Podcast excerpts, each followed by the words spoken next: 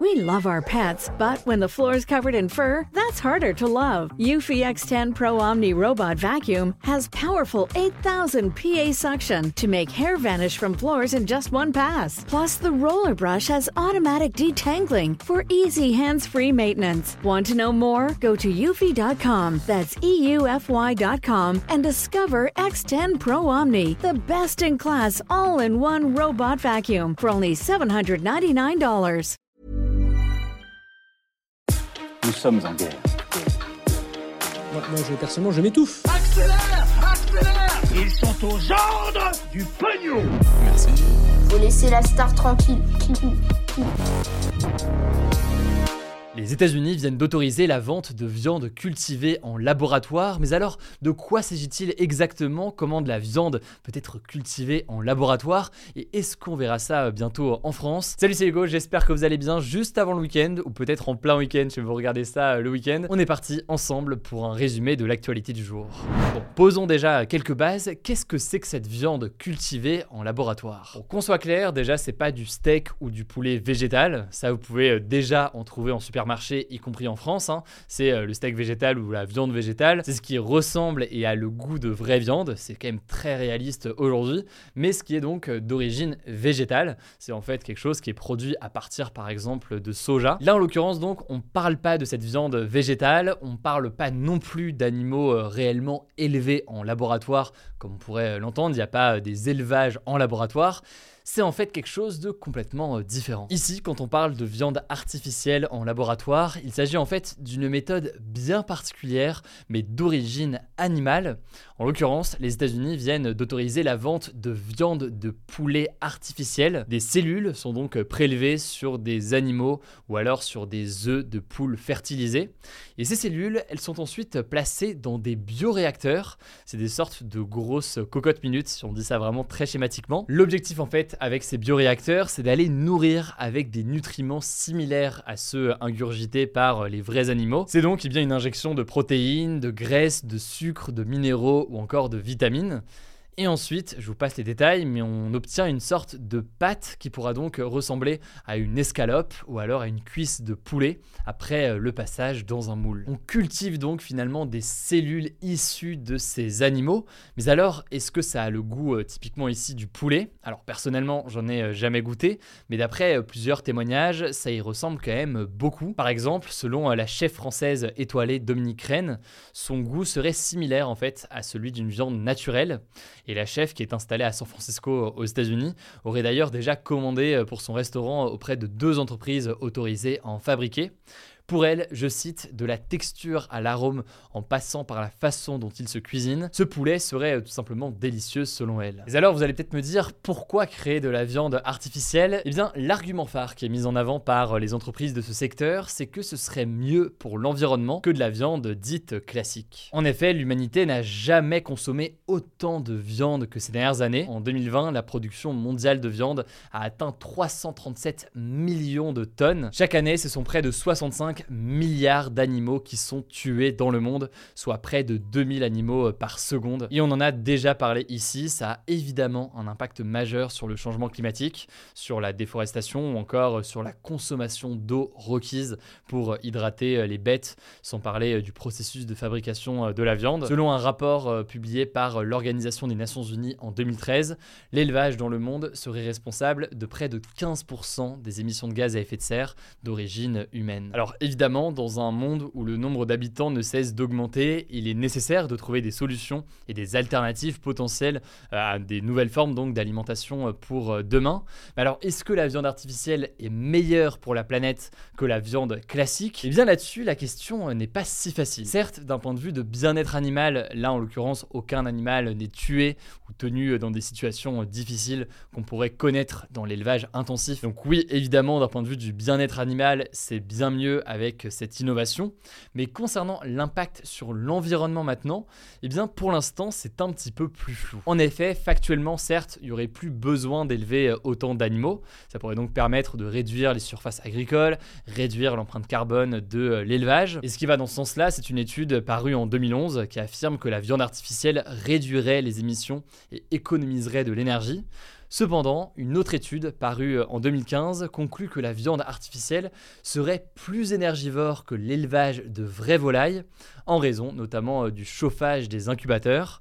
Aujourd'hui, les incubateurs, donc les lieux où euh, ce processus se déroule, ils ont besoin de beaucoup d'énergie et il y a un risque que euh, toute cette énergie nécessaire passe par des énergies fossiles encore beaucoup aujourd'hui. Autrement dit, c'est une très vaste question. On est vraiment au tout début des études sur le sujet, mais il y a un risque d'un point de vue euh, de l'énergie notamment que eh bien, ça finisse par consommer davantage qu'un élevage classique. Il y a donc dans tous les cas des études qui vont se poursuivre dans les prochaines années. Évidemment donc tout dépend de la source de production d'énergie, même si on l'aura compris, au-delà de la question de l'énergie, il y a des questions plus larges, les enjeux liés à la déforestation par rapport à l'élevage, etc., etc. On en a déjà parlé sur la chaîne, notamment dans le cadre d'un documentaire que j'avais fait en Amazonie. Euh, on avait justement vu cette question-là. Mais voilà, c'est un sujet qui est présent et on a peu de données encore euh, aujourd'hui. Bon, maintenant, très rapidement, concernant euh, les impacts sur la santé de cette viande artificielle, on a assez peu d'informations pour le moment dans une tribune du Monde qui a été publiée en février, une soixantaine de scientifiques alertaient justement sur un risque de commercialisation prématurée de la viande artificielle, alors que les données et les évaluations sont encore assez faibles. Pareil sur les bienfaits nutritionnels, il y a encore beaucoup de questions euh, aujourd'hui.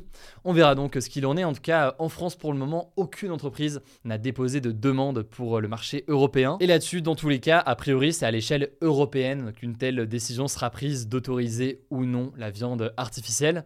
On verra donc ce qu'il en est. Il y a des études qui sont actuellement en cours et des tests aussi. En tout cas, à plusieurs reprises, un certain nombre de pays européens, dont la France, s'étaient euh, positionnés contre. À l'échelle du monde, en tout cas, les États-Unis deviennent le deuxième pays à autoriser la vente de viande artificielle. En parallèle, les entreprises qui produisent de la viande végétale, donc elles uniquement faites avec des végétaux, du soja par exemple, et qui ressemblent ou qui ont le goût simplement de la viande, eux continuent à se développer et connaissent un succès grandissant, notamment euh, en France. Je vous mets des liens euh, en description pour en savoir plus. Je laisse la parole à Blanche pour les actualités en bref et je reviens juste après. Merci Hugo et salut tout le monde. On commence avec une première info. 51 migrants marocains sont portés disparus depuis le 11 juin dernier. En fait, ils devaient embarquer dans un bateau clandestin au large d'Agadir au Maroc pour rejoindre les îles Canaries situées dans l'océan Atlantique et qui font partie du territoire espagnol. Le truc, c'est que depuis ce jour, leurs familles et leurs proches n'ont plus de nouvelles d'eux. Pour l'instant, aucun autre détail n'a pu être obtenu sur les circonstances de leur disparition et les autorités marocaines n'ont pas souhaité s'exprimer sur le sujet, ce qui laisse penser aux familles que rien n'a été mis en place pour les retrouver. En fait, depuis le durcissement des contrôles en Méditerranée, eh bien cette route vers les Canaries, qui sont donc situées dans l'océan Atlantique, est très empruntée. Le truc, c'est que les naufrages y sont fréquents à cause des courants et de l'état des bateaux. On vous tiendra au courant si on a du nouveau. Deuxième actu, la Martinique, un département d'outre-mer français situé dans les Caraïbes, est actuellement placé en alerte rouge cyclonique et au moins 18 000 foyers ont été privés d'électricité ce jeudi. Les rafales de vent ont parfois atteint les 150 km/h et des vagues d'au moins 7 mètres ont elles aussi été recensées. Pour limiter les risques, les autorités ont demandé aux entreprises de libérer un maximum leur personnel et les transports en commun, l'aéroport de Lille et des écoles ont même dû fermer ce jeudi. Selon Météo France, les vents continuaient de se renforcer jeudi soir. Courage à vous si vous êtes sur place, on vous tiendra au courant. Troisième actu, on va continuer de parler de climat puisque la Chine fait actuellement face à des températures extrêmes. Ce jeudi, Pékin, qui est donc la capitale du pays, a atteint les 41,1 degrés Celsius, soit sa journée de juin la plus chaude depuis le début des relevés météorologiques dans le pays en 1961. Ce vendredi matin, donc, une grande partie du nord de la Chine a été placée en alerte rouge pour forte chaleur, soit le niveau le plus élevé de la météorologie du pays. Et selon de nombreux médias locaux, au moins 17 stations ont relevé des chiffres records de température. Cette vague de chaleur devrait persister dans le nord et l'est du pays pendant au moins 8 jours. Alors certes, la Chine est habituée à connaître de fortes chaleur en été, mais ces derniers mois, ces conditions météorologiques extrêmes se sont accentuées, notamment à cause du changement climatique. Quatrième actu, on va parler un peu de tech, puisque Thierry Breton, qui est le commissaire européen chargé du numérique, a rencontré ce jeudi le milliardaire Elon Musk et Linda Yaccarino, la nouvelle PDG de Twitter, à San Francisco, en Californie. Et c'est assez marquant car l'Union européenne exige que Twitter renforce sa modération de contenu au plus vite, puisqu'il reste désormais deux mois à Twitter pour respecter le Digital Service Act. En fait, c'est une loi européenne qui a notamment pour but de limiter la désinformation en ligne et qui commencera à entrer en vigueur fin août. Alors cette loi, elle ne va pas être appliquée uniquement à Twitter, et Thierry Breton va d'ailleurs rencontrer prochainement Mark Zuckerberg s'assurer que Facebook et Instagram puissent eux aussi respecter cette loi.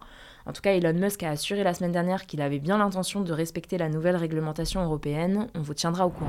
Cinquième actu et on va parler de sport. Le basketteur français Victor Wembanyama, 19 ans, est devenu ce jeudi le premier français numéro 1 de la draft NBA, qui est donc le championnat de basket américain. On en avait déjà parlé en mai. En fait, une loterie a lieu chaque année et elle détermine l'ordre des choix pour la draft, un événement très important à NBA. Les équipes sont tirées au sort en fonction de leurs résultats de la saison et ça part du bas du classement, ce qui veut dire qu'une équipe mal classée a plus de chances d'avoir l'un des premiers choix pour la draft. Ce tirage au sort des équipes, il a donc eu lieu en mai et c'est là qu'on a appris que c'était l'équipe des San Antonio Spurs qui allait avoir le premier choix. La draft, c'est l'événement qui a eu lieu ce jeudi soir, c'est une bourse de joueurs universitaires ou internationaux qui veulent évoluer en NBA. Logiquement, les meilleurs joueurs sont choisis en premier, ce qui permet aux clubs moins bien classés de récupérer les plus grands espoirs du basket et ainsi bâtir des franchises qui peuvent rivaliser avec les plus fortes. Et ce jeudi, c'est Victor Wembanyama qui jouait jusqu'ici à Levallois en région parisienne qui a été appelé en premier et c'est donc l'équipe des Spurs qui l'a drafté. Si je vous en parle aujourd'hui, c'est parce que c'est historique car c'est la première fois qu'un Français est drafté en premier.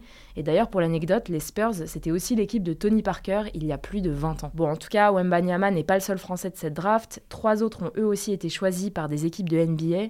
Ryan Rupert, Bilal Koulibaly et Sidi Sissoko. Enfin, dernière actu, et c'est la fin d'une ère, je sais que ça va briser le cœur de certains, moi la première.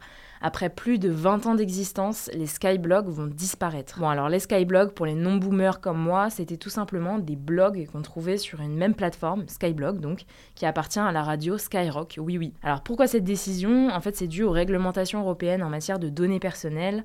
De son côté, Skyrock a invité chaque ancien utilisateur à sauvegarder les images et les textes publiés sur son Skyblog. En tout cas, ça avait connu son petit succès à l'époque puisque la plateforme est devenue le 17e site le plus visité au monde en 2007 juste avant l'arrivée de Facebook, qui lui a donc fait de l'ombre. Voilà, c'est la fin de ce résumé de l'actualité du jour. Évidemment, pensez à vous abonner pour ne pas rater le suivant, quelle que soit d'ailleurs l'application que vous utilisez pour m'écouter. Rendez-vous aussi sur YouTube et sur Instagram pour d'autres contenus d'actualité exclusifs. Écoutez, je crois que j'ai tout dit, prenez soin de vous et on se dit à très vite. We love our pets, but when the floor is covered in fur, that's harder to love. Eufy X10 Pro Omni Robot Vacuum has powerful 8000 PA suction to make hair vanish from floors in just one pass. Plus, the roller brush has automatic detangling for easy hands free maintenance. Want to know more? Go to eufy.com, that's EUFY.com, and discover X10 Pro Omni, the best in class all in one robot vacuum for only $799.